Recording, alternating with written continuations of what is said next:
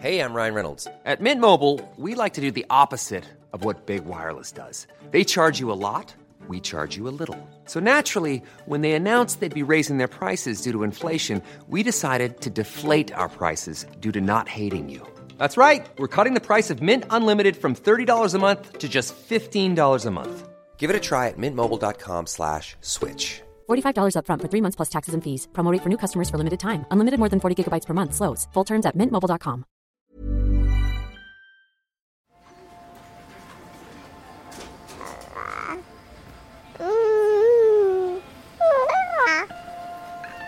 C'est cette fin de journée où on a accumulé toute la journée de boulot avec le stress, etc.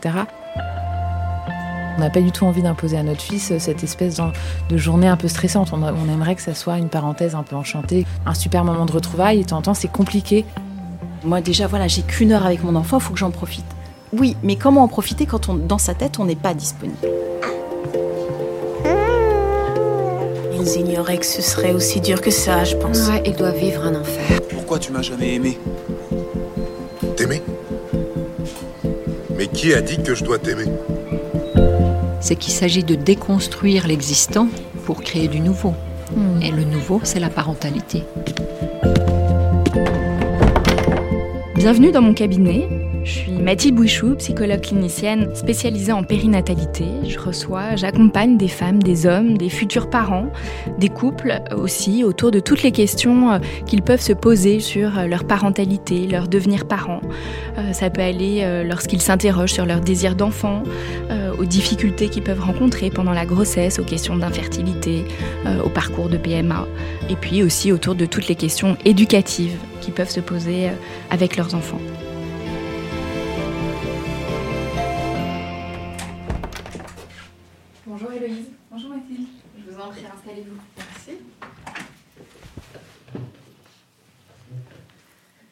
Alors Héloïse, qu'est-ce qui vous amène aujourd'hui? Alors, je viens vous voir parce que j'ai un petit garçon qui a deux ans et demi, euh, qui s'appelle Raphaël, et euh, je trouve que j'ai beaucoup de difficultés avec la tranche horaire, euh, en gros le soir où je le retrouve de 18 à 20 heures. Je trouve que c'est hyper compliqué comme, comme moment, et donc je voulais en parler avec vous. Qu'est-ce qui se passe pour vous du coup à ce moment-là, quand vous rentrez du travail? En fait, c'est un peu une, une- un horaire un peu compliqué, je trouve, parce que déjà, je l'ai pas vu de la journée, donc je suis hyper contente de le retrouver, et je pense que lui aussi. Euh, mais en revanche, c'est évidemment un moment où moi, je suis complètement fatiguée. C'est vraiment un moment dur où j'ai vraiment une, euh, je suis fatiguée, Euh, et lui est hyper en demande. Donc euh, c'est le moment où on doit donner le bain, euh, le dîner. Faut jouer avec lui, être vraiment avec lui, avoir un super moment avec lui. Donc je pense que je me mets un peu la pression pour que ce moment soit agréable pour lui. Et puis lui, en plus, c'est un moment où il est aussi fatigué. Donc c'est un peu, euh, il décharge un peu toute son énergie de la journée. Et il s'avère qu'il est assez énergique en plus. Donc euh, c'est, c'est un- C'est-à-dire, comment ça, du coup, ça va se mas- eh ben, il manifester peut crier, il est hyper excité, euh, il est. euh, Alors moi j'ai la chance de, enfin je sais pas si c'est une chance, mais en tout cas j'ai une nounou euh, formidable qui donne le bain. Donc en général quand j'arrive, mais j'arrive un peu plus tard, j'arrive à 19h, Raphaël est, est en pyjama et donc il a le bain. Donc j'ai pas cette étape-là que je trouve ultra fatigante. En revanche je l'ai le week-end et le week-end par exemple à 18h, moi je, je suis épuisée et, et je trouve que c'est difficile de donner le bain. Donc moi je donne, donne le dîner à Raphaël. Mais euh, le dîner, en général, il est hyper excité, il crie partout, il joue, il veut pas s'asseoir, euh, il peut jeter plein de trucs. Donc il faut être euh, dans, je trouve, dans le partage et, et en plus être là et être hyper bienveillante parce que je l'ai pas vu de la journée encore une fois, donc je le vois très peu finalement. J'ai une heure ce soir à de partage avec lui, donc j'essaie d'être à la hauteur et en même temps, de temps en temps, bah, je suis énervée parce qu'il écoute rien, parce qu'il crie et j'ai du mal à le canaliser, à passer un vrai moment. Parce qu'en fait, le problème, c'est comme j'ai l'impression qu'on a beaucoup de choses à faire pendant ce laps de temps-là, euh, c'est pas vraiment un moment de euh, hyper agréable. On est tous les deux, on joue et euh, euh, on est juste dans un moment où on est bien. Quoi. Là, on a des tâches à accomplir. Donc là, Héloïse, vous nous faites part de vos, vos difficultés. Est-ce que votre conjoint euh, partage aussi euh, ses difficultés? Est-ce qu'il est là le soir dans ce moment-là? Ouais, alors le week-end, il est, il est très présent et c'est souvent lui qui donne le bain, par exemple. Mm. Euh, mais en revanche, euh, la semaine, il a tendance à rentrer un peu plus tard que moi. Donc c'est souvent moi qui suis en charge de, de la partie du dîner. Il lui arrive à 8h moins le quart. Donc en gros, euh, les tâches sont faites et Raphaël est plus là. Et donc on a, on a, il nous reste plus qu'à jouer, à lire une histoire. Enfin, c'est plutôt la partie plus agréable en fait. Donc euh, le soir, je suis plutôt toute seule euh, en semaine. Et le week-end, en revanche, on est effectivement, c'est plus simple parce qu'on partage, on partage plus les tâches. Et, et le week-end, du coup, est-ce que euh, vous êtes répartis? Euh, l'étage Vous disiez, voilà, votre conjoint euh, Ouais. donne le bain, Mm. vous, vous préparez le dîner. Bah, en fait, on fait ce qu'on préfère l'un et l'autre. Moi, effectivement, le bain, c'est pas la partie qui m'amuse le plus. Et lui, c'est moins fatigant pour lui, donc il le fait. Et en plus, je suis enceinte en ce moment, donc euh, ça me fatigue d'autant plus. Mm. Et, euh, et en revanche, le dîner, lui, ça l'amuse moins. Et, et moi, je suis plus patiente sur cette partie du dîner où tout peut partir à, à volo. Il peut envoyer sa nourriture partout, sa cuillère. Enfin, ça peut être un peu sport. Mm. Donc votre conjoint est pas là la semaine, mais est-ce que c'est un moment aussi qui peut être difficile pour lui Est-ce qu'il exprime lui aussi euh, une fatigue, une difficulté dans ce moment-là? Je pense que lui aussi il trouve ça un peu fatigant. euh, mais en fait, le problème, c'est que c'est cette fin de journée où on a accumulé toute la journée de boulot avec le stress, etc. Et il faut arriver à, à tout laisser en dehors de la maison et rentrer. Surtout qu'on a envie, on n'a pas du tout envie d'imposer à notre fils euh, cette espèce de journée un peu stressante. On, aimerait que ça soit une parenthèse un peu enchantée, que ce moment soit vraiment euh, un super moment de retrouvailles. Et temps c'est compliqué euh, de, de tout mettre à la porte de la maison. Et justement, je pense qu'on est un peu dans la culpabilité aussi de se dire, euh, on voit peu, donc il faut qu'on soit des bons parents à ce moment-là, en fait. Alors que le week-end, on a plus le temps de, de se laisser un peu. Mais là, on se dit qu'on a deux heures, ou en, en l'occurrence, là, c'est qu'une heure euh, le soir, le week-end, donc c'est vraiment super court pour être bon, quoi. Est-ce que vous avez essayé de mettre des choses en place pour que ça se passe mieux? Euh, ben, c'est compliqué parce que j'ai pas vraiment d'outils. Alors j'essaye d'être hyper calme, j'essaye de lui expliquer les choses, euh, j'essaye de pas m'énerver en fait. Je pense que le secret c'est d'être le plus calme possible. Donc euh, j'essaye d'être calme, mais c'est un peu le seul outil que j'ai mis en place pour l'instant. Est-ce que vous voyez une différence quand vous restez calme ou Ouais, quand, je trouve, euh, je trouve qu'il est très sensible à ça. Et plus je suis calme, euh, en, tout, en tout cas, dès que je m'énerve, ça, ça, ça décuple son énervement à lui. Donc, euh, je sais pas si ça change tout. Il peut être hyper énervé, même si je suis calme. Mais je trouve quand même que ça apaise et que, et qu'en plus, c'est mon rôle, moi, de l'apaiser. Et le seul moyen que j'ai, c'est de, c'est de lui parler hyper calmement, de pas m'énerver, d'essayer d'être ferme sans, sans crier, quoi. Est-ce que, Héloïse, vous avez une idée de ce qui se passe pour Raphaël dans ce, dans ce temps-là? Alors, Vous nous avez un peu dit voilà, que lui aussi est content de vous retrouver, donc c'est source de beaucoup euh, d'excitation. Ouais, mais j'ai du mal à savoir ça parce que depuis qu'il est tout petit, Raphaël, quand on se retrouve le soir, c'est pas c'est pas des moments très agréables. Quand il était tout petit petit, le soir, il voulait pas venir dans mes bras, il voulait pas, il voulait pas que je l'embrasse, il tournait la tête, etc. Il était vraiment pas vieux, il devait avoir 8 mois, 9 mois, donc je me dis c'est une catastrophe, mon fils ne m'aime plus, euh, il m'en va mort de l'avoir laissé et tout.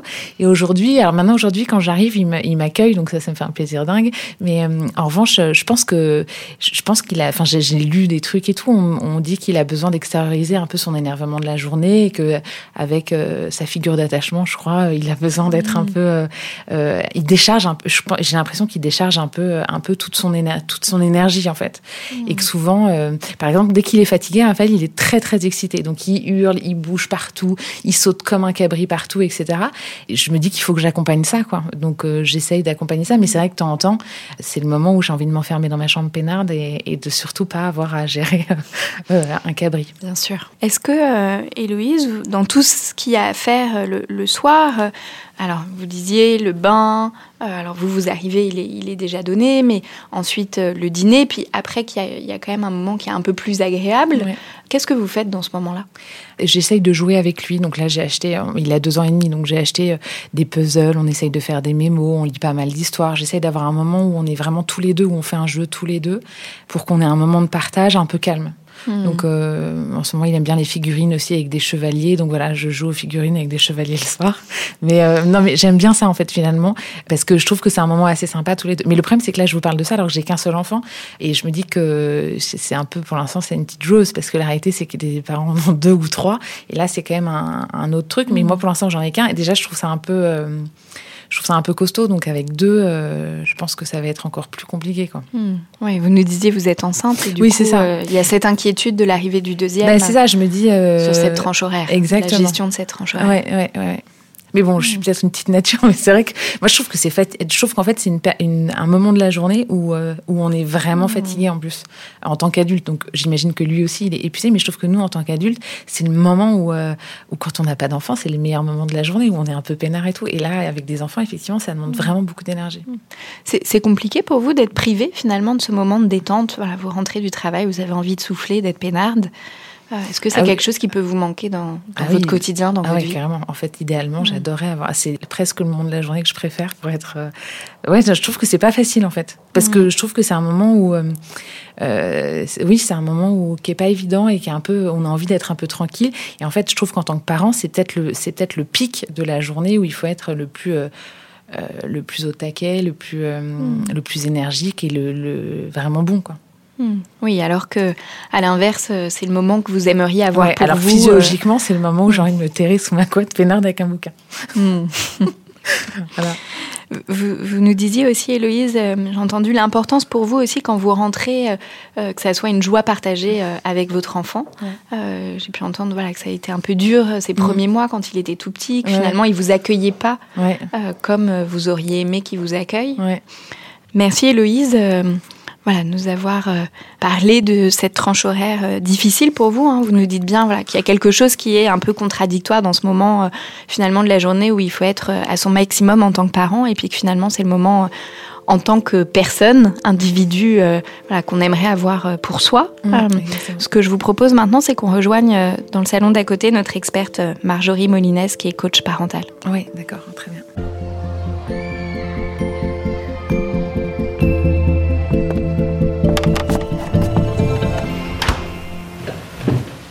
Bonjour Marjorie euh, Molines, vous êtes euh, coach en parentalité, fondatrice de 9 mois et plus. Vous êtes formée à la discipline positive, à la pédagogie Montessori et aussi aux fleurs de bac. Vous accompagnez des parents afin de les aider à mieux vivre leur parentalité euh, au quotidien. Donc comme euh, Héloïse vient de nous le dire, euh, moi aussi j'ai beaucoup de parents dans mon cabinet euh, qui m'expriment un peu leur désespoir, désarroi, épuisement dans cette tranche horaire de 18-20 heures. voilà, que c'est souvent un moment très difficile à gérer pour eux et puis difficile aussi pour leurs enfants et puis ils se sentent un peu démunis. Voilà, comme nous l'a si bien dit Héloïse, on rentre du travail puis il y a encore plein de choses à faire. Même des parents, ils disent c'est la deuxième journée qui commence. Euh, un peu euh, désespérés où ça serait sans fin. Voilà, quand est-ce que le parent va pouvoir euh, se, euh, se reposer? Donc, vous allez peut-être pouvoir nous donner un peu des clés pour euh, essayer de comprendre ce qui se passe euh, à, ce moment-là et puis d'avoir euh, des, des outils euh, pour, euh, pour gérer ça. Euh, tout d'abord, Marjorie, voilà, quelle serait la première clé que vous donneriez euh, à Héloïse pour, euh, pour l'aider euh, à gérer euh, ce, ce moment-là? La première chose, je pense, pour s'alléger cette charge, entre guillemets, en tant que parent, eh bien, c'est vraiment de pouvoir développer au maximum l'autonomie de votre enfant. Qui plus est, vous allez bientôt en avoir un deuxième. Donc vraiment, c'est ça la clé, c'est de pouvoir travailler l'autonomie de son enfant. Alors bien sûr, quand les enfants sont petits, on, on pense à l'autonomie avec l'acquisition de la marche, l'acquisition de la propreté, manger seul. Mais en fait, ça s'arrête pas là. Et ce que je vois souvent avec les parents, c'est que pour ou gagner du temps ou en pensant bien faire pour aider son enfant, on fait à la place de son enfant, par exemple, bah, pour l'habiller, pour lui donner le bain. Mais c'est des choses aussi, on va pouvoir travailler avec son enfant pour l'aider à gagner en autonomie. L'habillement, euh, bah voilà, il y a tout un travail à faire, à apprendre à son enfant bah, comment s'habiller seul, comment enfiler un t-shirt à l'endroit, comment attacher des boutons, comment faire un lacet. Et ce qui est très intéressant, c'est de pouvoir bah, l'habituer à très tôt, en fait, mettre ça en place. Et ça passe notamment eh bien, par aménager l'espace dans la maison, parce qu'on peut lui apprendre aussi à choisir rapidement, très tôt, c'est ça que je veux plutôt dire, très tôt, le, le choix des vêtements en fonction de la saison. Et donc, bah, pour qu'il puisse être autonome et gagner en autonomie, c'est avoir les vêtements à sa portée. Hein, souvent, on pense, nous, euh, l'aspect pratique pour nous parents, donc on va les mettre sur des cintres, euh, dans une armoire. Mais ça, sauf que là, ça va pas permettre de développer l'autonomie de l'enfant. Donc, c'est des petites choses comme ça, mais qui, finalement, dans le quotidien, peuvent se décliner aussi bien pour les jouets, l'accès aux jouets et le rangement des jouets, parce que ça aussi, ça s'apprend, ranger les jouets. L'apprentissage de, de l'habillement, l'apprentissage de, de prendre le bain, de mettre la table. Donc, c'est vraiment penser l'aménagement de la maison dans sa globalité à hauteur de l'enfant. Ça, c'est vraiment une première chose qui est très importante et qu'on a tendance à oublier en tant que parent, vraiment dans un souci de bien faire. Hein. C'est pas du tout euh, en se disant bah Bien non, non, sûr. il, il est pas capable. Non, c'est vraiment euh, en se disant bon, on va lui simplifier la vie, on va le faire pour lui. Sauf que c'est vraiment tr- contre-productif cette approche-là parce que les enfants, ils ont besoin d'apprendre, ils ont, ils ont envie d'apprendre à se débrouiller seuls et à faire seuls. Euh, Donc en fait, si on leur euh, coupe ces opportunités-là, eh ben on va pas les aider à gagner en confiance. Donc ça, c'est vraiment une première chose que euh, je pense qui est très importante à développer au quotidien avec son enfant. Alors effectivement, au début, c'est quand même du temps hein, qu'on va investir pour l'aider dans- à gagner en autonomie, mais après, c'est du temps que vous, vous allez récupérer. Le bain, c'est pas forcément la partie que vous appréciez le plus. Ben voilà, mais rapidement, il va aussi pouvoir se boucher seul, avec votre surveillance, bien sûr, mais voilà, c'est des petites choses comme ça qui vont permettre d'alléger le quotidien quand même. Oui, et puis j'entends que dans l'autonomie, euh, l'acquisition de l'autonomie, il y a quelque chose de très valorisant pour l'enfant, voilà, qui peut-être va demander du temps au début aux parents, mais comme vous disiez, qui, par la suite, euh, finalement, le parent va en gagner. Et Mm. puis pour l'enfant, c'est euh, pour son développement, de sa confiance en lui, L'estime de soi. l'estime de soi, c'est extrêmement capable, vais- valorisant. ouais. Absolument. Donc ça, c'est vraiment quelque chose à encourager à tout point de vue pour le développement, parce que ça répond aussi aux besoins de l'enfant dans son développement, et puis aussi pour euh, se simplifier la vie de parent. Ce que vous nous disiez là aussi, Marjorie, c'est faire participer dans cette acquisition de l'autonomie, faire participer l'enfant dans toutes les tâches de la maison. Vous disiez, bon, voilà, peut-être qu'il peut euh, participer à comment on va organiser le bain, mais aussi mettre la table, peut-être Mhm. débarrasser, en tout cas, une fois que l'enfant sait marcher, voilà, Mhm. de mettre euh, son couvert dans le lave-vaisselle. Bien sûr. Euh, c'est quelque chose aussi qui, qui s'apprend et euh, qui va aider à développer l'autonomie de l'enfant. Absolument. C'est vraiment un accompagnement étape par étape. Et là-dessus, en fait, il y a un outil qui est, très connu, euh, qui s'appelle les routines. Peut-être que vous en avez entendu parler. C'est vraiment un outil extrêmement puissant pour développer aussi l'autonomie de l'enfant. Alors, les routines, c'est quoi? Eh bien, c'est simplement, finalement, reprendre bah, toutes les tâches qu'il y a à faire à la maison. Alors là, on prenait l'exemple de mettre la table ou de débarrasser la table. Bah, comment on met la table? Et c'est là-dedans que le parent va pouvoir accompagner aussi son enfant à développer son autonomie en découpant chacune des étapes de cette tranche horaire. Ça s'applique aussi le matin, hein, parce que ça- il y a d'autres difficultés auxquelles on peut être confronté. Mais là, si on reste focalisé sur cette euh, partie de la journée, c'est dès qu'on rentre à la maison, bah, qu'est-ce qu'on a à faire?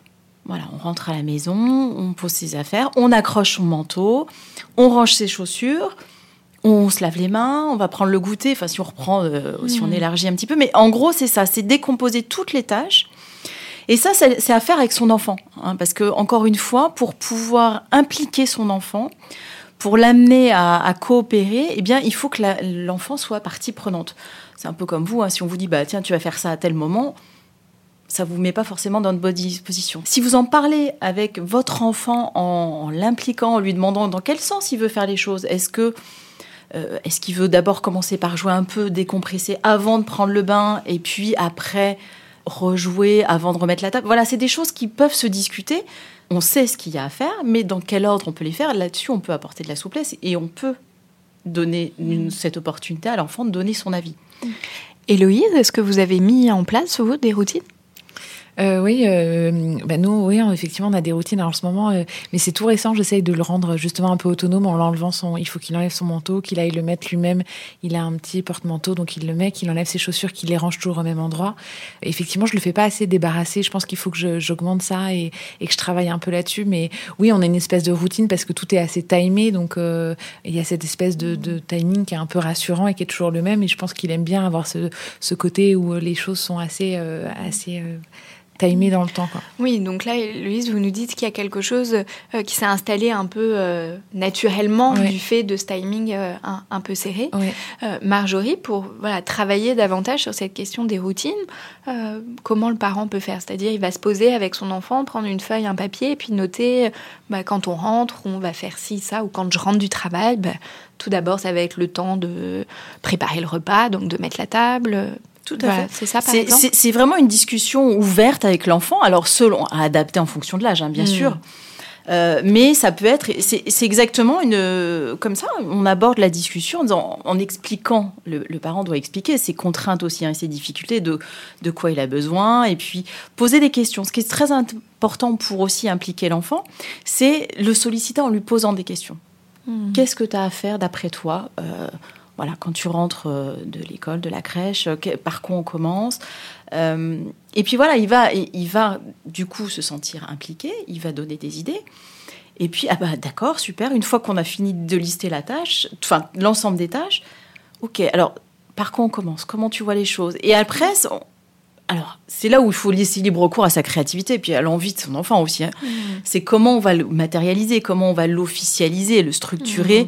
Est-ce que ça va être des dessins que l'enfant euh, va lui-même dessiner? Est-ce que ça va être des pictos que vous allez aller euh, dessiner? Si vous avez un don particulier ou quoi, euh, vous, vous pouvez aussi faire le dessin ensemble. Enfin voilà, c'est chacun après, c'est là où à chaque famille de, de, de- de mettre sa patte et, et de le structurer. En tout cas, là, Marjorie, ça m'évoque un, un outil dont il a été question dans un autre épisode de parentalité sur euh, lorsque les parents se séparent. On a parlé des calendriers pour aider l'enfant à se repérer quand il est en garde partagée entre chez maman, chez papa.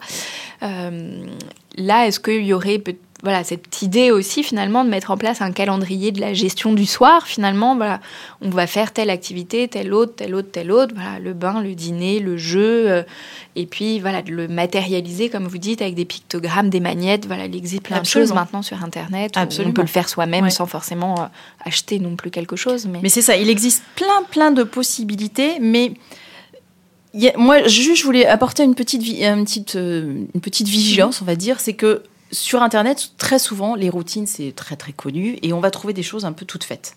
Hmm. Le problème, c'est que du coup, l'enfant, il n'a pas son mot à dire. Et que c'est là où beaucoup de parents disent Ah ouais, non, mais les- moi, les routines, j'ai déjà essayé, mais ça marche pas. Ben oui, si vous plaquez un truc tout fait comme ça à votre enfant, ben non, il va pas se sentir impliqué. Donc, c'est là où j'insiste, c'est très important d'avoir de la faire avec son enfant. Alors, effectivement, dans le commerce, on peut trouver plein, plein de choses, des magnets, ou effectivement. Et ça, c'est super intéressant. Euh, mais vraiment, n'oubliez pas de solliciter votre enfant et pas de lui plaquer un truc tout fait. Euh, maintenant, il y a une autre chose qui peut être très intéressante aussi, c'est effectivement tout à l'heure vous expliquiez Héloïse que euh, voilà votre enfant ça le rassurait d'avoir comme ça une succession de choses et c'est vrai. c'est- Les, les- finalement les routines ça définit un cadre hein, et c'est extrêmement rassurant pour l'enfant qui se repère pas dans le temps. Donc ça c'est très très utile. Effectivement un effet rassurant. On peut aussi l'aider parce que bah, le temps euh, ça lui parle pas. Hein, il sait pas encore lire l'heure ou euh, En tout cas, progresser. les, les petits avant 6 ans, c'est vrai que c'est compliqué de se repérer Oui. euh, dans le temps. Ouais. Alors, euh, ce qui est- par contre, ce que, lire l'heure avec les aiguilles, ça peut être compliqué. Mais euh, on peut aussi utiliser les, vous savez, sur le four, euh, voilà, il y a les, et- et les chiffres, ça peut être très utile. Donc, vous pouvez intégrer euh, les chiffres dans les routines, par exemple, euh, parce que bah, ça, ils vont reconnaître, quoi. Et puis leur- lui dire, alors, t'as été regarder l'heure sur le four. voilà, est-ce qu'on est dans les chiffres Ça peut être une idée. Après, il y a les sabliers qui sont très utiles aussi. Pour, il y a des sabliers avec différents euh, Mhm. Donc ça, ça peut être très utile. Et puis, il y a aussi des horloges qu'on trouve pareil dans le, dans le commerce, où là, vous pouvez euh, mettre des autocollants en fonction de, de l'heure, et ben, euh, associer une activité. Donc, ce qui va permettre à l'enfant de se repérer. Et, et puis, l'idée aussi de la routine, c'est à nouveau de, qu'il gagne en autonomie. C'est-à-dire que ça soit plus le parent qui soit toujours derrière lui à lui dire bah voilà, t'en es là de ta routine. Qu'est-ce que voilà, petit à petit, l'idée c'est qu'il soit le chef de sa routine. Oui, Hein, l'enfant voit qu'on est euh, l'aiguille est sur euh, euh, l'étiquette ou la gommette dîner. Bon, bah, l'enfant sait euh, que ça va être l'heure du dîner, qu'il faut mettre la table, par exemple, aller s'asseoir. C'est ça. Mm. Donc là aussi, c'est à nouveau l'encourager et puis lui donner confiance hein, dans, dans sa capacité de s'organiser, parce que c'est ça aussi, hein, c'est pouvoir s'organiser. Organiser ce qu'il a à faire, c'est aussi organiser sa- ce qui se passe dans sa tête, en fait. En tout cas, là, j'entends euh, tous les parents euh, avec lesquels je peux aborder ces, ces questions-là qui disent oui, mais de mettre tout ça en place, c'est quand même difficile et compliqué. Alors, c'est sûr que ça demande du temps. L'autonomie, en fait, c'est- un apprentissage. hein. On l'a- les- Donc, tous les aussi parents pour le parent. Oui. Alors aussi pour le parent, effectivement. Mais tous les parents sont passés par là quand ils ont vu leur enfant euh, progressivement apprendre à marcher, apprendre la propreté. Et là, prendre du temps pour l'apprentissage de la marche, ça gêne personne. Quoi. Mm. Mais passer certains caps, là, euh, on n'a plus le temps. Mais sauf que, ben, oui, l'acquisition de l'autonomie, c'est un apprentissage. Voilà. Et ça prend du temps. Ouais. Ouais. Donc, accepter que ça prenne du temps, En avoir que c'est conscience. normal, en avoir Ouais. conscience, c'est aussi une manière de mieux vivre. Voilà, ce temps. euh, C'est ça, c'est effectivement, une fois qu'on a conscience que, ah ben oui, c'est vrai, je, je prends ce recul, ben oui, c'est un apprentissage. Et tous les apprentissages prennent du temps. Quand nous, on apprend euh, une langue vivante, ou ben, on sait que ça va être long. Mhm. Ben là, c'est pareil. Et donc, ça va demander de la répétition au quotidien. L'idée, c'est qu'il n'y ait pas un enjeu dans la relation. hein. C'est- L'intérêt aussi de ces outils, c'est de- d'avoir un, ben, une tierce personne qui va pouvoir euh, faire l'arbitre d'une certaine façon. On peut avoir des comportements d'opposition, par exemple, chez les enfants. Non, moi je veux pas. Euh, Le parent lui dit bah là tu vas te laver les mains. Non, non, moi j'ai pas envie de me laver les mains. Tandis que si vous faites référence à la routine, c'est plus le parent qui dit bah là maintenant tu vas te laver les mains. Non, c'est ce qu'on a construit ensemble. Ouais, C'est- D'où l'importance de la co-construction avec l'enfant et Ouais. qui se sente aussi responsable euh, de ce qui a été décidé. Voilà, c'est pas que le parent qui impose, mais l'enfant aussi qui s'est mis d'accord. il on a fait signé un, pacte Eh et ben, du coup, euh, exactement. chacun des parties doit le respecter. Absolument, Mm. c'est ça. On s'engage euh, respectivement. Alors ça ne veut pas dire qu'il va pas y avoir des loupés, hein, ça c'est sûr, mais ça fait à nouveau partie des apprentissages. Voilà. Mais du coup, il y a moins d'enjeux relationnels. Parce qu'effectivement, si vous répétez sans cesse à votre enfant, bah tiens, tu dois faire ça, tu dois faire ça, tu dois faire ça. Tout à l'heure, on parlait de, bah, c'est la fin de la journée, la fatigue. Mais la fatigue, elle est aussi valable chez l'enfant. Bien sûr. Et toutes les émotions qu'il a euh, emmagasinées tout au long de sa journée et qui vont ressortir par des comportements. C'est un autre point aussi qui est important à comprendre, c'est que euh, les comportements de l'enfant ne sont pas dirigés contre le parent. Les comportements de l'enfant, c'est un moyen d'expression. Ouais. Alors c'est ce que nous a un petit peu dit Héloïse, euh, voilà, qui euh, a essayé de se renseigner, a lu, a lu des, des livres, euh, que en effet ce moment aussi du soir, c'est le moment où l'enfant va décharger toute Exactement. la tension acqui- Mm. accumulée et qu'il a plutôt tendance à le décharger auprès de quelqu'un euh, avec lequel il se sent bien, avec lequel il se sent confiance. en confiance. Voilà, ce qu'on appelle la figure d'attachement. Euh, donc bien souvent, euh, c'est auprès des mamans quand même, bien souvent que les, les enfants, euh, voilà, déchargent euh, tout ça. Et Mm. Héloïse nous a bien dit voilà, que ça peut être aussi, même si on le sait, difficile à vivre. Voilà, quand euh, Raphaël euh, voilà, était pas très joyeux de vous retrouver le soir alors que vous, vous attendiez euh, que ce moment euh, de la journée. Ben, mais c'est vrai, c'est que même si effectivement je sais que c'est pas du tout contre moi et qu'il a juste besoin de d'extérioriser tout ce qu'il a emmagasiné toute la journée, c'est vrai que c'est compliqué de d'accueillir euh, ces, ce sentiment-là, cette agressivité-là temps et qui peut passer par, euh, oui, il est un peu agressif, il crie, voilà, c'est pas toujours évident en fait d'accueillir Mm. euh, d'accueillir ce, ces sentiments-là. Bien sûr. Ce qui est intéressant aussi, euh, c'est de pouvoir travailler sur les émotions avec les enfants. Parce que là aussi, c'est encore un apprentissage. ouais. Euh, et ça, ça peut se travailler très tôt. Ce qui est, ce qui est très important, tout à l'heure, vous disiez que vous lisiez des livres avec, euh, avec votre enfant. Ouais. Ce qui est très intéressant, c'est de pouvoir commencer à lire aussi des livres autour des émotions. Ouais. L'enfant, tout au long de sa journée, voilà, il vit des expériences, ça lui génère des émotions qu'il ne comprend pas forcément. Il comprend pas forcément tout ce qu'il éprouve, euh, que ça va avoir une durée dans le temps et que voilà, après l'émotion va s'estomper et, et tout va, se rééquilibrer, etc. Mais si il ne sait pas ce qui se passe dans sa tête et il ne le sait pas, bah, c'est un côté très angoissant aussi. Et donc c'est très intéressant, je trouve, de le faire très tôt, parce que maintenant on sait bien, on connaît bien les émotions. Hmm. Nous, nous-mêmes, on n'a pas forcément été très bien renseignés sur nos émotions. Euh, maintenant, on a plein de livres à disposition, et ça, c'est très important de pouvoir très tôt expliquer à son enfant, alors de façon ludique, hein, on va pas, on va pas reprendre toutes les étapes de la journée, mais dans la lecture d'un livre, ça peut être l'occasion. Il y a un personnage, par exemple, qui est confronté à une difficulté émotionnelle. Ça peut être l'occasion de poser à son enfant la question bah tiens, toi, est-ce que tu as déjà ressenti ça? Est-ce que ça te rappelle quelque chose? Pour aussi un peu explorer euh, ce qu'il a pu ressentir dans sa journée et pour pouvoir mieux comprendre peut-être ses comportements. Bien sûr. Pourquoi tel jour, bah, il a été plus agité? Bah, Peut-être qu'il s'est passé quelque chose dans sa journée. Et souvent, les enfants, ils n'arrivent pas à mettre des mots hein, Mhm. sur ce qui leur est arrivé. D'abord, ils n'ont pas tous envie de raconter ce qui leur est arrivé dans la journée. Ils n'ont pas tous cette capacité à extérioriser avec des mots. Déjà, tous les adultes n'y arrivent pas. hein, donc, les Mhm. enfants, on peut imaginer euh, à quel point c'est compliqué. Donc c'est intéressant comme ça d'être vraiment attentif au comportement euh, des enfants et d'aller essayer de les explorer à des moments où, voilà, on est tranquille, on est détendu et ça peut être là l'occasion d'aller saisir des petites, euh, de tendre des petites perches en posant des petites questions et ça va permettre à l'enfant aussi de, bah, de comprendre ah oui tiens lui dans cette histoire il lui arrive ça, bah, moi j'ai eu la même chose et donc progressivement il va mettre, il va pouvoir ranger un peu toutes les émotions dans des petites cases et, et vraiment structurer, comprendre c'est tout ce qui lui arrive. Donc ça c'est vraiment important à la fois pour que lui euh, comprenne mieux ce qui se passe et puis petit à petit il va être aussi plus à l'aise pour pouvoir vous l'expliquer. Vous disiez, euh, Marjorie, que euh, finalement cet apprentissage au niveau des émotions, c'est quelque chose qui peut se faire euh, très tôt. Par rapport aux routines, à partir de quel âge on met en place des routines? Votre enfant a deux ans et demi Oui, oui. c'est largement possible, quoi. À partir de, en fait, c'est lui qui va vous guider, quoi. À partir du, du moment où l'enfant est demandeur pour euh, pour aider à ranger, pour aider à mettre la table, pour même euh, ranger de la vaisselle, euh, étendre le linge, ils, ils ont envie d'aider. Vraiment, ils ont envie de participer très jeunes. Et c'est là où il faut vraiment euh, bah, les encourager, parce que ça va pas durer tout le temps. Les, les bonnes habitudes se prennent tôt. Oui, et puis il y a des phases dans leur développement. Il y a des moments où ils ont envie d'aider, et puis à un moment donné, dans leur développement, où ils ont envie d'être avec eux-mêmes, à d'autres choses, et, ça va. Euh, mais c'est important aussi qu'ils aient appris bah, à faire, euh, pourquoi pas, trier le linge euh, pour pouvoir plus tard faire une lessive. L'idée, à nouveau, c'est de, donner un maximum de, compétences à nos enfants pour en faire des adultes autonomes. Il faut garder ça en tête. hein. Ce qui- notre objectif à nous, aux parents, c'est de faire des adultes autonomes. Donc, profiter de toutes les opportunités de l'enfance pour transmettre.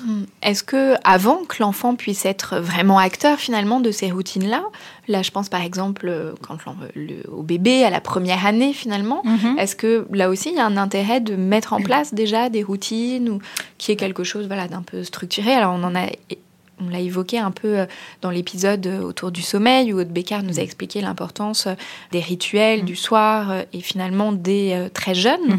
que C'est exa- c'est exactement ça, c'est exactement le même principe. C'est-à-dire que, en tant que parent, vous appliquez une routine. hein, et c'est ça qui va rassurer. Donc, finalement, bah, les enfants, ils apprennent comment? Ils apprennent par mimétisme en voyant comment on, on s'organise. Donc, très tôt, les enfants comprennent ces, ces routines. Et ce que je trouve très important, c'est de mettre des mots sur ce que nous, on fait en tant que parents. Et donc, j'ai envie de, pour répondre à, à votre question, Mathilde, bah, j'ai envie de dire, les routines, elles se mettent en place euh, presque dès la naissance. Quoi. Quand on va commencer à changer son enfant, dire, bah voilà, maintenant, on va aller se, chan- on va aller se changer. Je vais te déshabiller, on va changer la, on va enlever la couche euh, et mettre des mots sur ce qu'on fait. Alors pas décrire tout ce qu'on fait. Je vais allumer la lumière, je vais éteindre le, je vais aller ouvrir la fenêtre. Enfin bon, non, il n'y a pas besoin de mettre des mots sur tout, mais en tout cas, euh, oui, sur les grandes étapes, parce que, encore une fois, ça va permettre à, bah, à l'enfant déjà d'a- d'acquérir du vocabulaire, de structurer sa pensée. Donc, tout se met en place. Et les routines, c'est pas, euh, c'est pas juste l'autonomie, c'est vraiment aussi acquérir une façon de penser, acquérir une, une, une façon de, de s'organiser et puis acquérir du vocabulaire finalement. Oui, puis là, euh, dans le fait euh, de, de parler, de nommer, ça permet aussi de donner de la continuité euh, à l'enfant. Et cette continuité, elle est extrêmement importante pour lui, parce qu'il y a des enfants, quand on change aussi d'activité, qu'on passe d'une chose à une autre, euh, quand on passe du bain au dîner, ben, le passage entre les deux est difficile et compliqué.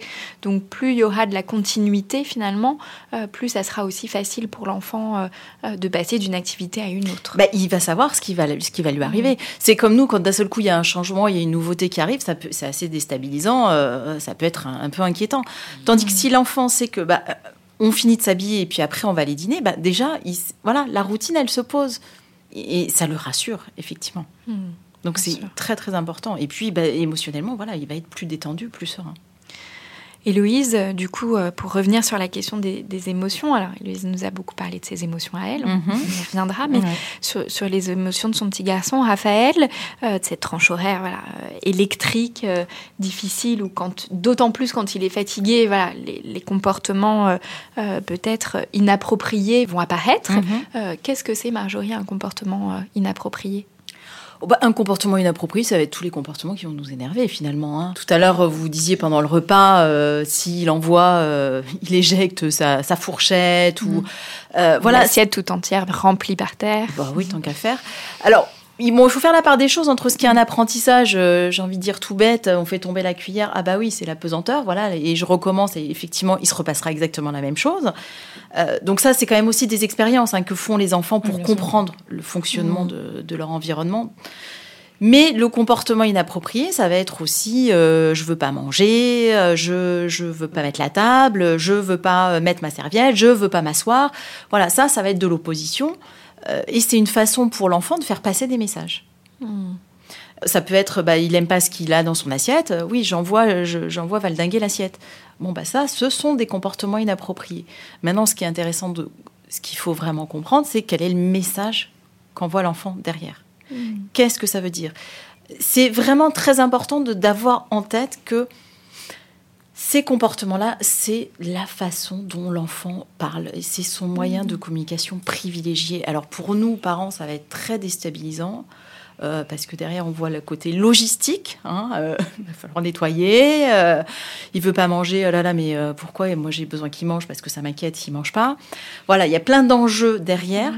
Mais ça, c'est avec notre interprétation d'adulte. Ce qui est intéressant de comprendre, c'est ce que veut dire l'enfant. Voilà, c'est la fin de la journée. euh, peut-être qu'à travers ce comportement, alors si c'est euh, occasionnel, peut-être qu'il s'est passé quelque chose dans sa journée, et là, ça vaut le coup d'aller creuser de- en posant des questions. Maintenant, si c'est un comportement qui est plus euh, classique entre guillemets, bah, là, il y a un travail à faire derrière. Moi, c'est ce que je fais avec les, les- les parents que j'accompagne, c'est d'aller voir les, les enjeux, parce que derrière, des- derrière ces comportements, il y a des enjeux. Là, vous voulez dire quand il y a un comportement inapproprié qui se répète, Qui est récurrent, qui ouais. est récurrent et qui Ouais, se- ouais. Héloïse, est-ce que euh, vous, vous arrivez à donner du sens justement à ces comportements inappropriés que, Bah, que je trouve ça assez avoir compliqué de décrypter euh, ce que ça veut dire. Et ça peut être plus ou moins facile. C'est-à-dire qu'il y a des soirs où c'est plutôt facile, il est plutôt, euh, enfin, ça se passe plutôt bien. Et des soirs où, par exemple, quand il sort du bain, il veut pas se mettre en pyjama. Alors, il, rit, mais il saute partout, il veut pas que je l'attrape. euh, et donc, et donc, effectivement, il s'oppose à moi parce qu'il sait que je veux l'habiller et lui, il veut pas que je l'habille. Donc, ça fait partie du jeu. Et en même temps, je sais pas ce qu'il veut me dire à travers ça. Est-ce que, et j'avoue que c'est pas très simple, je trouve, de décrypter à chaque fois le message qu'il essaye de me faire passer à travers ça. Et surtout à quel point c'est un jeu. Et, euh, et moi, en plus, il faut que j'affirme mon autorité en même temps sans être complètement un espèce d'ayatollah euh, et lui laisser aussi cette part de, de liberté parce que c'est aussi sympa de, de se débattre pendant euh, cinq minutes après le bain. Enfin, c'est ça que je trouve compliqué, c'est de savoir quelle est la limite justement entre les vraies règles et. euh, Alors moi, je fais un truc qui marche pas mal qu'on m'avait conseillé, c'est de mettre des timers sur des euh, sur un portable en disant encore cinq minutes et après on arrête. Effectivement, c'est ce dont vous parliez tout à l'heure, la tierce personne, Euh, ce timer et cette sonnerie de portable. En fait, et- assez incroyable, mais mine de rien, il respecte euh, beaucoup ça.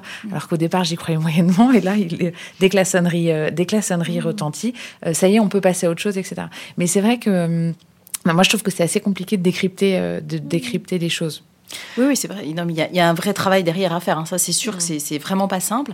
Mais après, il faut effectivement, ce qui est très important, c'est d'être, d'avoir des ressources, d'avoir plein d'outils comme ça pour pouvoir jongler, parce qu'effectivement, c'est un équilibre à trouver, hein. un équilibre entre, euh, on, on va en parler aussi, entre bah, les besoins du parent, hein, parce que euh, voilà, vous parliez de votre fatigue, euh, notamment aussi avec votre gro- grossesse, et puis quand on revient de sa journée de travail, voilà, il y a, il y a un équilibre entre ses propres besoins, et puis c'est le moment où effectivement on a envie d'être tranquille, c'est clair. Hein, on a- mais là, non, enfin, on a beaucoup de choses à assumer, tout en prenant en considération les besoins de l'enfant.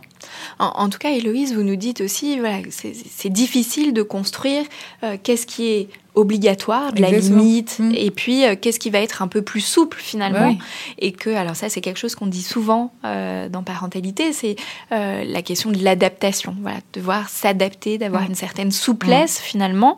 Euh, bah, Peut-être que s'il a envie de courir partout cinq Oui, minutes tout nu après le bain, est-ce que c'est vital ou pas? Voilà, est-ce que peut-être en mettant un timer, voilà, il peut Exactement, avoir ce moment-là, voilà, d'avoir cette souplesse-là, à Ouais. l'écoute euh, aussi de ce dont le- l'enfant a besoin. Tout à fait. Parce que tout à l'heure, on parlait des routines, du cadre, etc. Après, il faut s'autoriser une souplesse, hein, ça c'est sûr. Euh, Il y a des journées qui ont été plus difficiles que d'autres, que ce soit du point de vue du parent ou du point de vue de l'enfant. Donc, il faut quand même s'accorder des breaks euh, dans, dans cette, euh, de- dans cette routine. hein. S'accorder des moments où on va se dire, bon, bah, a- là, on va s'accorder 5-10 minutes où Bon, bah, chacun vaque un peu à ses occupations, euh, histoire de euh, voilà, faire redescendre la pression s'il y a besoin. Et puis peut-être que dans cette routine, eh ben, il y a un jour, on va, on va zapper euh, peut-être une douche. Euh, après tout, est-ce que c'est grave si un jour on, on saute une douche? Ça, c'est, alors ça, c'est très personnel aussi. hein. D'un parent à l'autre, il y a des souplesses qu'on on va pas s'accorder les mêmes. Et ça va, d'accord Mais il faut, ou est-ce que s'il se décale le coucher de 5 minutes, est-ce que finalement ça... Voilà, il y a des parents qui sont très très à cheval sur les horaires, d'autres qui sont un, un peu plus souples, ça c'est très personnel. Mais il faut quand même prendre conscience que cette routine, elle est là pour définir un cadre, mais effectivement, on ne va pas tomber non plus dans l'extrême, le respect absolu de ce cadre.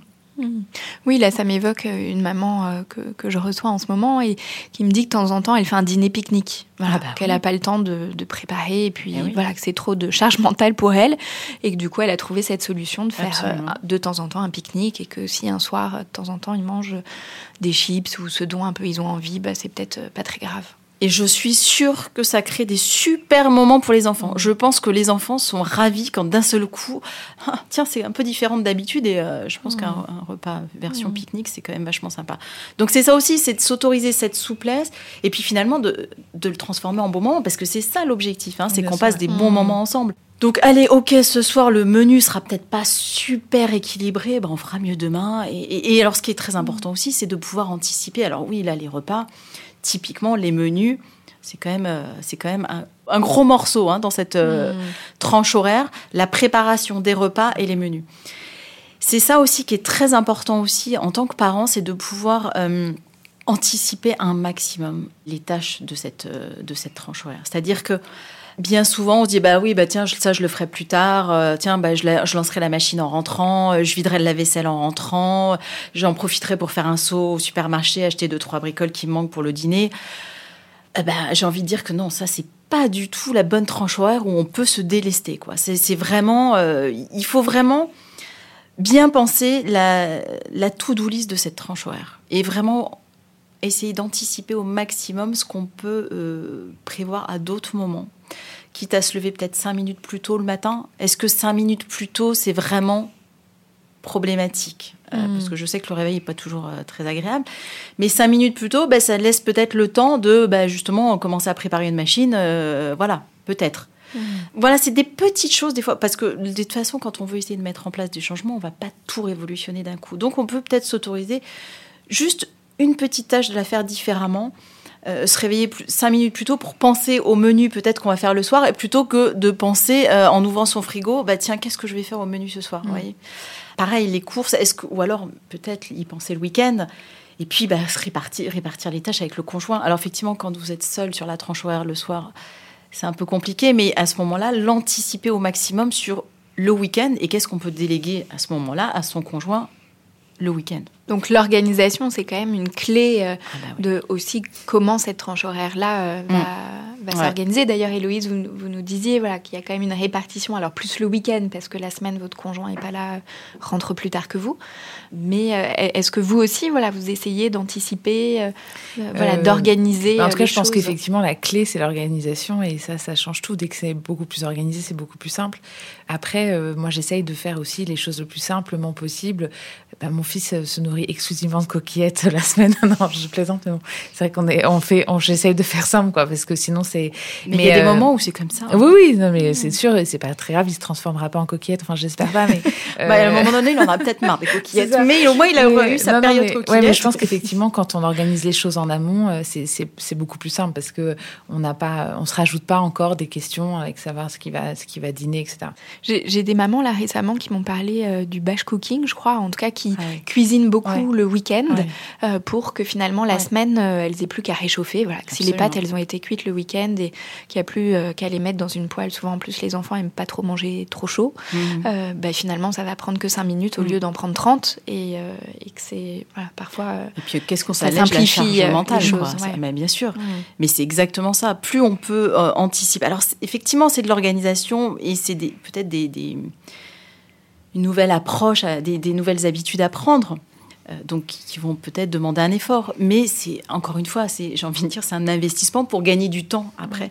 Et puis, qu'est-ce qu'on est plus détendu? Parce que c'est ça aussi, notre enfant, il a besoin de quoi? Il a besoin qu'on soit disponible au moment où on est avec lui. hein. Euh, tout à l'heure, vous parliez aussi, euh, on rentre de sa journée de travail, on a aussi le stress de la journée. Bah oui, parce que vous avez aussi vos propres émotions. Donc, quel parent n'a pas testé? Il a passé une mauvaise journée ou alors il n'a pas fini un dossier, il rentre chez lui, il a encore ça qui le travaille.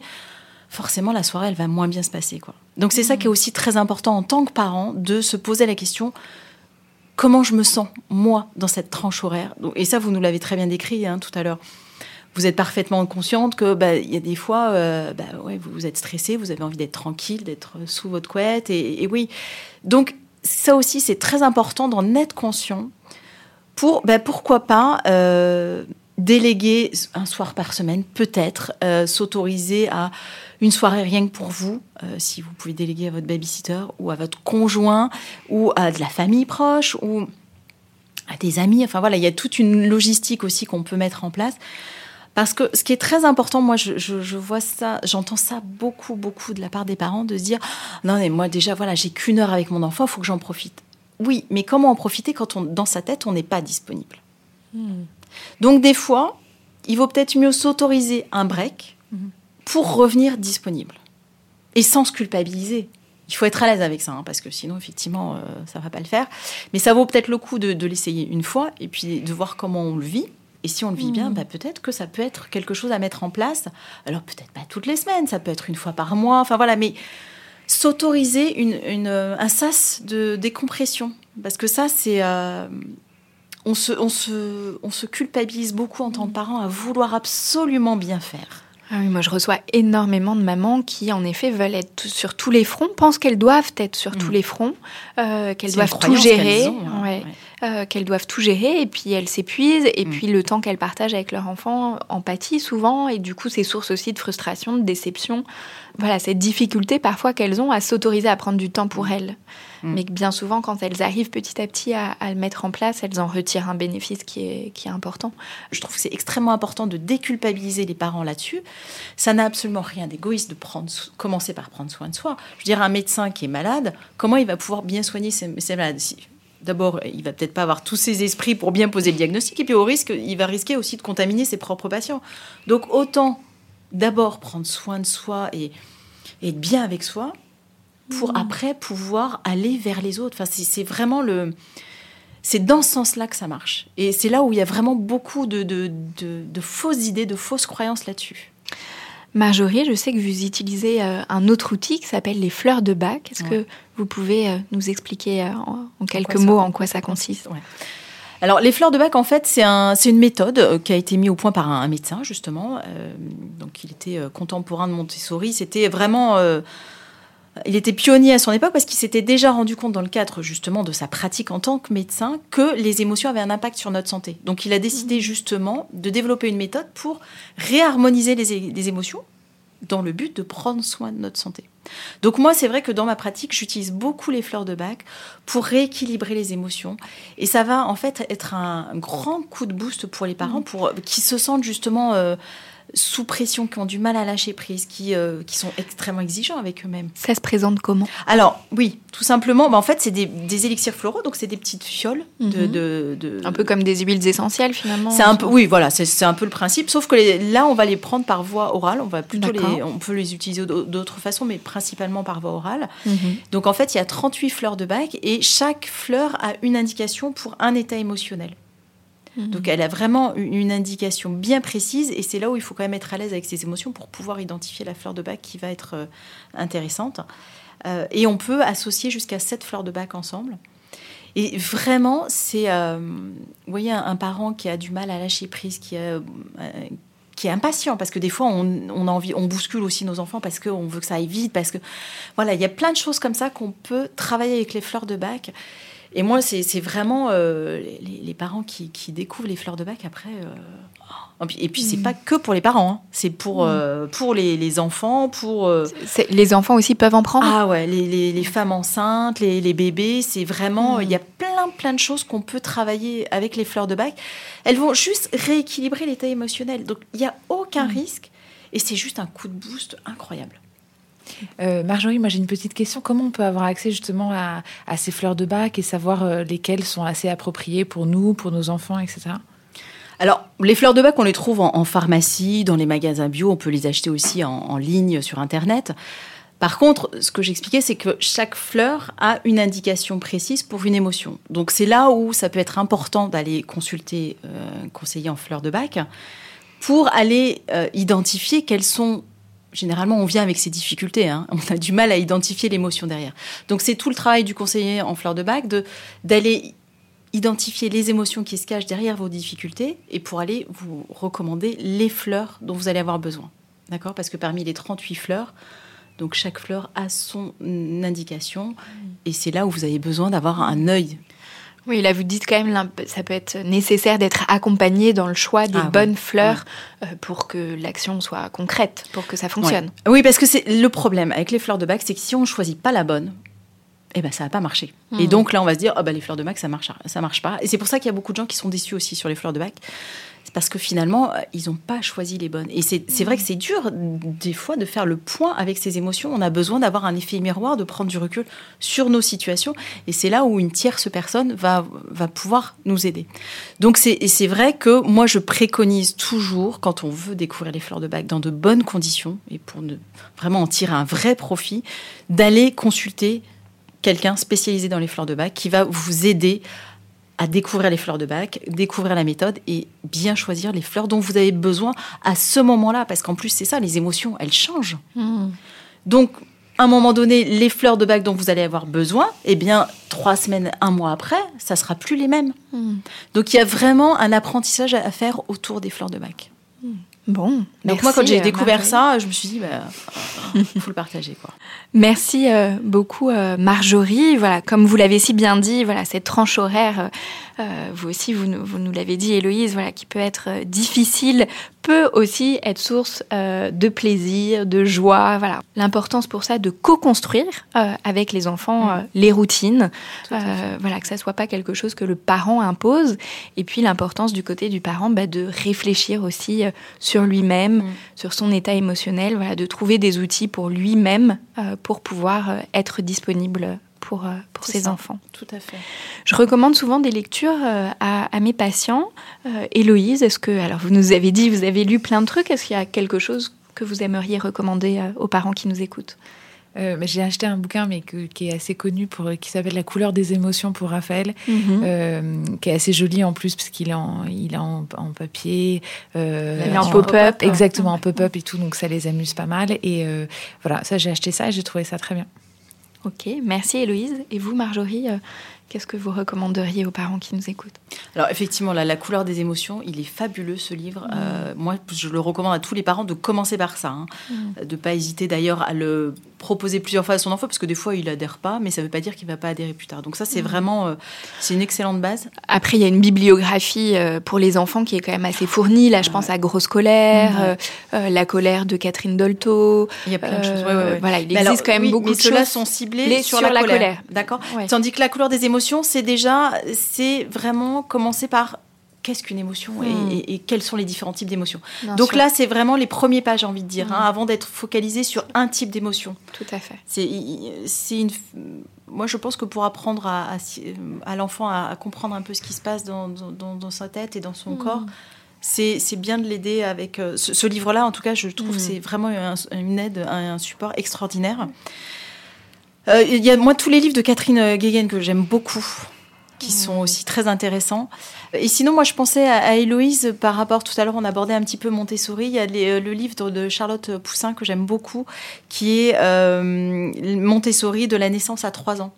Quand je parlais tout à l'heure d'aménager un peu son espace, euh, les activités aussi qu'on peut mettre en place, etc., ça peut être aussi une bonne ressource pour vous si vous avez envie d'explorer un petit peu cette, cette piste-là. Génial. ok. Ok, alors moi je pense aussi à un livre qui est presque un classique, est au cœur des émotions de l'enfant, voilà, d'Isabelle Filiosa, qui permet aussi de justement de décoder les comportements inappropriés, voilà, de donner un peu du sens à ce que vient de dire l'enfant et de ne pas percevoir ça comme une attaque, Mm. voilà, de l'enfant euh, sur le sur le parent. Tout à fait. Merci euh, vraiment beaucoup euh, à toutes les deux. Merci Héloïse euh, voilà, d'avoir partagé avec nous vos difficultés. Merci beaucoup Marjorie Molinet. Je rappelle voilà, que vous êtes coach en parentalité, fondatrice de 9 mois et plus.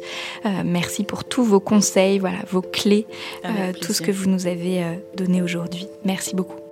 Pour ceux qui nous écoutent, je vous rappelle que vous pouvez nous suivre sur Facebook, Instagram et nous écrire à l'adresse suivante podcastparentalité au pluriel. Si vous avez aimé, n'hésitez pas à liker et à noter et on se retrouve dans un prochain épisode.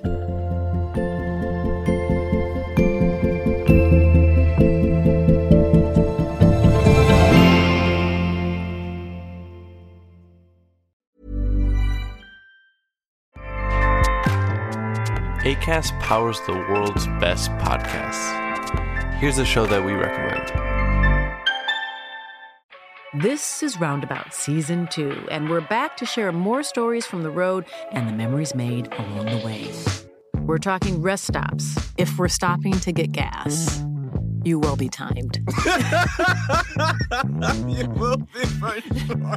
misguided plans. I grew up in the city, so I have like, you know, a healthy fear of real extreme darkness. this was like wilderness. A lot of laughs. Y'all weird, but you, yeah, you, you were different. Like you were real different, bro. I can't really put my finger on it. And so much more. Just goes to show that unexpected yeah. things sometimes are the best when it comes to a road trip. Roundabout Season 2, presented by Nissan, is live now with new episodes rolling out every Thursday. Listen and subscribe wherever you get your podcasts.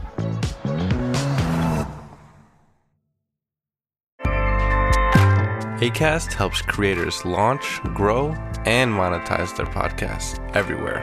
ACAST.com.